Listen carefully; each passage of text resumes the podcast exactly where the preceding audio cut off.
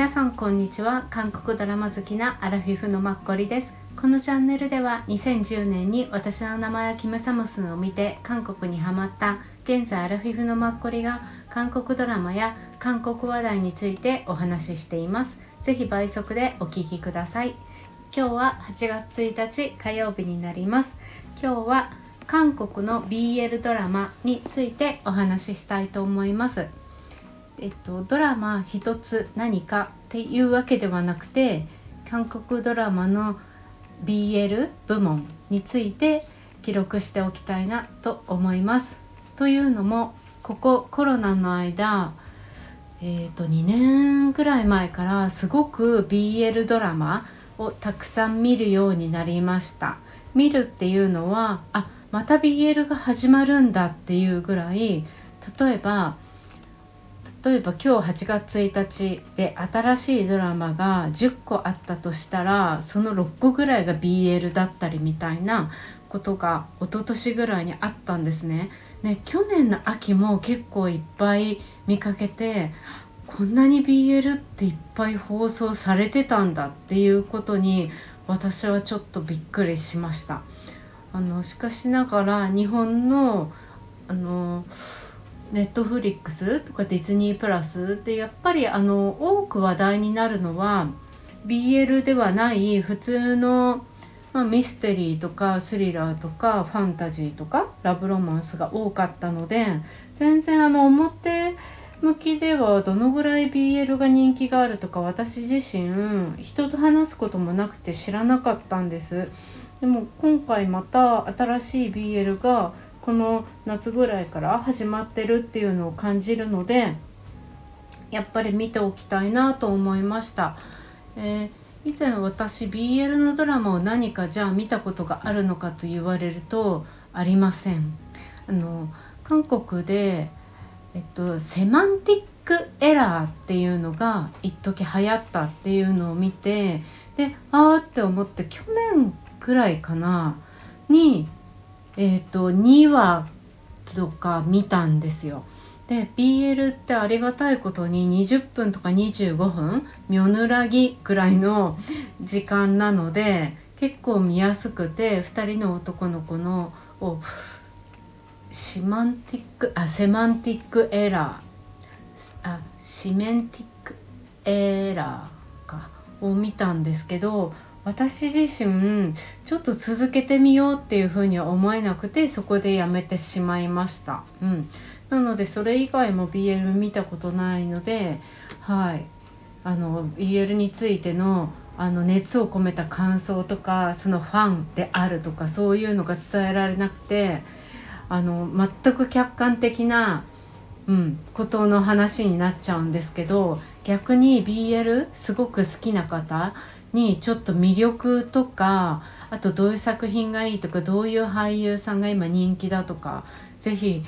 いらしたら教えていただけると喋っていただけたらすごくありがたいなって思います。はい、であの今回話す内容があの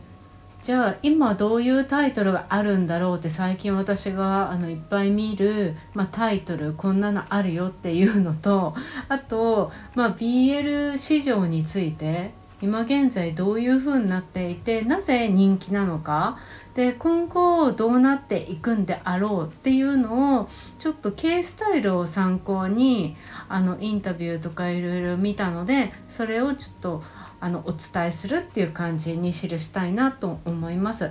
では、えー、先に BL コンテンツプラットフォームのヘブンリーヘブンリーかっていうプラットフォームの理事の方に K スタイルの方でインタビューしたのが載っていたのでちょっとそれをあの記録したいお伝えしたいと思います。うん、やっぱりこの過去3年間で急速に成長したみたいで BL ドラマ市場って。うん、でターゲットは20代から40代の女性。でその中でもコンテンツを楽しむ方たちみたいです。私も確かに67年前に韓国好きな友達に今 BL の漫画が流行ってるんだよってすごい言われてだからだからといってその友人も読んでたことないと言ってたんですけどなんか会社ですっごいそれを好きな子がいてっていう話をなんかしててへえみたいなえどこに売ってるの？その漫画みたいな話を昔してたことがあってだから多分そういうところからこの映像の方にきっと来てんですよね。でちょうどその時私たち30代だったんでうん、でその後輩っていう方も多分30代だと思うからやっぱり20代から40代の人が多いんでしょうね。まあ、ある意味 k p o p とかにハマる世代の人たちっていうのも同じターゲットですよね。うん、で、まあ、BL ジャンル自体は1970年代に日本で漫画から始まったんですって。でその後小説とかで広がって2020年に初めての BL ウェブドラマが出てきてブームが始まったそうです。なのでやっぱり2020年でちょうど3年前だからコロナが始まった頃ですよね。うんなんかわかる気がする。でウォッチャっていうこの配信プラットフォームが結構この BL を放送してるんですよ。で韓国日本にもあってウォッチャ。でも韓国と連動してるわけじゃないみたいで韓国では放送してても日本で放送してないっていう BL ものはすごく多いみたいです。はい、でこのウォッチャでさっきお話ししたセマンティックエラーが大きな人気を集めてそれから大衆的に BL ジャンルっていうのがたくさん紹介されるようになったみたい。うん、なんか私このセマンティックエラーってすごい人気っていうのを知って見ようって思った時にこの2人のね男性が全然あの k p o p の子たちみたいな感じなの。あのなんつうのきらびやかっていうよりも普通の男っぽい男の子っていう感じなんですよ。まあ実際はどうかわかんないんですけどこの役的には。そうだからへえ BL って私見たことないから頭の中ではなんとなくメルヘンチックっていうか可愛い感じのイメージを勝手に想像してたんですけど確かに男らしい男の人とかまあいろんなねうんあるんですよね。なんかすいません。全然そのね基準が分からなくて私。どういうこういう外外見のキャラ作りは普通なんだとかよくあるとか。そうそういうのがちょっとね分かんない私には。すいません。で一応この BL ジャンルの特徴って主に女性たちのファンタジー性ロマンスをコミュニティ中心に発展させたストーリー、うん、だから誰でも共感できる要素が多いからまあ、の女性だったら、まあ、見やすいってことですよね。普通のまあドラマってことでしょうね。いちいちこのなんか BLBL っていうわけじゃなくて。うん、で、まあ、この BL が注目される理由っていうのが、まあ、これもううん、あさっきちょっと伝えた一般的なこうネットフリックスとかディズニープラスとかでは、まあ、ロマンスとかスリラーとか法律ファンタジー、まあ、転生ものとかですよね。っていうのが最近すごく多くなってますよね。天性なんて本当に多いですもんね。うん。あと久美穂みたいなああいうのとか。そう。うん。それに比べて、まあ、BL っていうのはロマンスものが、うん、多い、うん、だからそれでやっぱり今求められる市場であるっていうことみたい。確かにそうですよね。うん。なんか一大ロマンスみたいな太陽の末裔とか ああいうあのヒョンビンが結婚したあのなんだっけ愛の不時着ああいう一大ラブロマンスみたいなすごい超デカデカしたの以外のなんかロマンスって最近確かにあんまりないかもですよね。ラブコメとかもだんだん減ってる気がしないでもない。で特にこのコロナになってからうんね私たちのブルースみたいな海町チャチャチャみたいな田舎の方とかでその村の人たち町の人たちと交流しながらとかそういうなんか生活の中でみんなでなんかコミュニティと一緒になんかワイワイやってくみたいなのが若干多くなりつつもある。あとみんなでまあ世代関係なく見れたりとか感動できるっていうのも。であといろんなドラマがありますよね。ロマンスだけじゃなくて。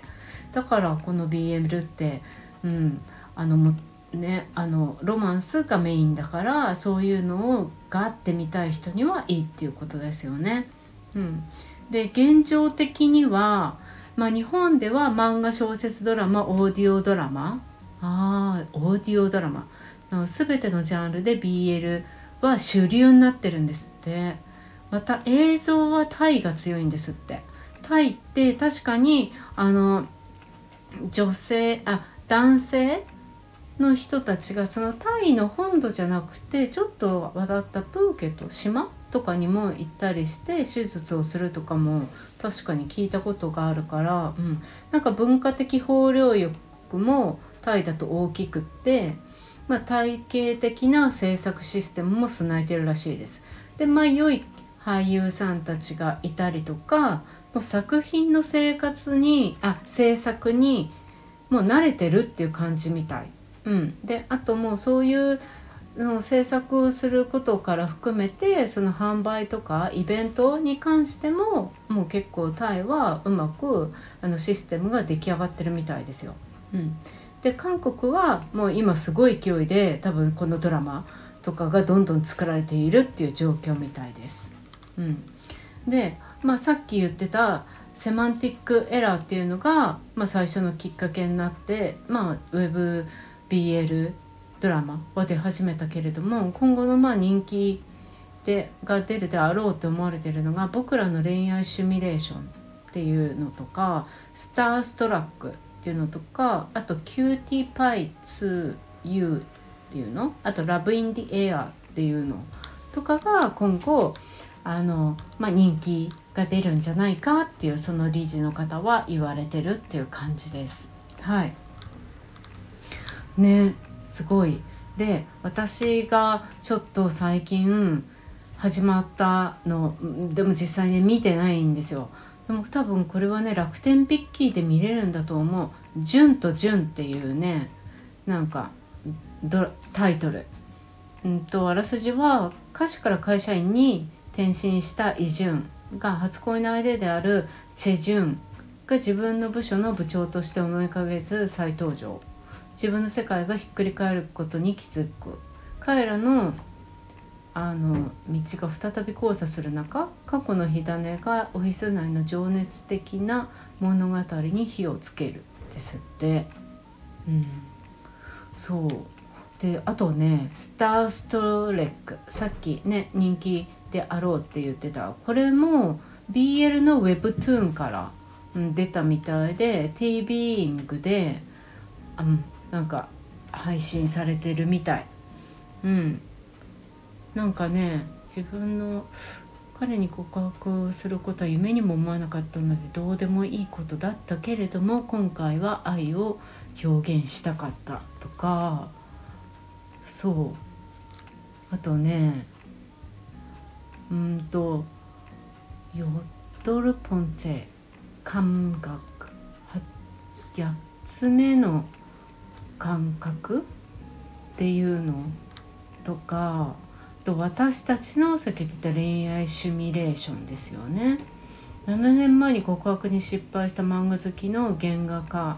が初恋の人であるゲーム開発者と会社で再会して繰り広げられる青春ロマンスなんか本当にさ別に、まあ、男性と男性同士になっただけで別に男性と女性でも全然ある話っていうことですよね。だから別にそんな違和感はないというか、まあ、男性と男性でもいいし男性と女性でもいいし女性と女性でもいいっていう感じですよね。うん。あとね少年を慰めてくれっていうのとかソヌルルイロヘジョっていうのとかあとあのちょっと年齢が。あでも高くもないのかな。酒類全般っていうオールリカーズとかいうのとか。あとねカクチャエサージョン。それぞれの事情かな。うん。とあと新入サオン新入社員とか。あそうパッマンチャルサジュのイサハン・イサンニンおごってくれる綺麗なお姉さんじゃなくておごってくれる、えーと、不思議な理事、うん、とかあとねああタシナルルチャジャはまた私を訪ねてきてとかうんいっぱいある。でなんかねプンドクソ304号室の事情とかそういうのは多分 U-NEXT でも見れるみたい。あと Hulu でも見れるのかな？日本では。うん。と新入社員も多分 Viki とかで見れるでしょ？うーん。少年を慰めてフェンスの外はハッピーエンドとかね。そう。ラブトラクターとかいうのは U-NEXT で始まってたりとか僕らの恋愛シミュレーションってさっき言ったのは今度ね8月にあのファンミをやるみたいですよ。8月26日にあの北千住の方のところで。しかもね VIP 席2万円とかで A 席1万5,000円とか。で一番安い席も9,000円とか。うん。でも2人がちゃんと来てまあ多分歌も歌ってくれるでしょうけどすごいね話してくれるんだったらすごいあれですよね。うん。でなんかそう系スタイル他に見てたら僕はあ俺は恋愛なんか求めてないっていう BL ドラマに B1A4 のゴンちゃんっていう人がなんか出たみたいなのね。でもこれ出たって言ってもそんなにちょ最近じゃないと思うんですけどそうそう。このゴンちゃんっていう人 B1A4 私普通に好きですけど誰がゴンちゃんか分かんなくてこれを見るとゴンちゃんっていう人自体もすごいかっこいい人でまあ細身で顔が綺麗だから確かに他の BL に出てる俳優さんたちも結構こういう感じだからああそうなんだって思ってで彼自身は普通にあの作品あのがすごく良かったからって言って別に何 BL だから何っていうわけじゃなくてうん。なんかすごく作品が良かったってスコーリーがしっかりしてたっていうことを言われてるのでうん。確かにって思って、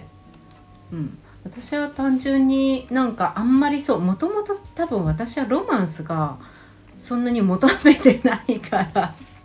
だから見ないだけで多分そういうのを求めてたら私が高校生とかだったら多分すごい見てたかもしれないです。うん確かにそうですね。しかもなんか短時間で見れるからすごいいいししかもなんかあの週末ドラマ50話とかよくある16話とかみたいに長くないと思うのよ。8話とか10話とか短いと思うんですよね。うん。だからすごいねより見やすくてうん、しかもこんなファンミなんてわざわざやってくれるんだしドラマやってファンミってなかなかそうそうないと思うんで。ねそう。だからなかなかなんか k p o p のもう一個のバージョンみたいな感じに私は客観的になんか捉えられました。はい。一回ちょっと BL って自分の中で不思議だったんで今回ちょっと話す機会が持ててよかったと思いました。はい。なんか BL あの漫画でもあの BL ドラマでも詳しい方いらしたら是非教えてください。あそうそう。それでそのさっきね BL 漫画「セマンティックエラー」私その2話だけ見てあんまりって言ってたの。なんか LINE の漫画の結局もともと Webtoon とか LINE 漫画でも無料で今見れるみたいなんでちょっと今晩から寝る前見てみようとはい思います。はい。またちょっと LINE 漫画についてもお話しさせてください。今日もありがとうございました。また皆さん8月いい月をお迎えください。明日もよろしくお願いします。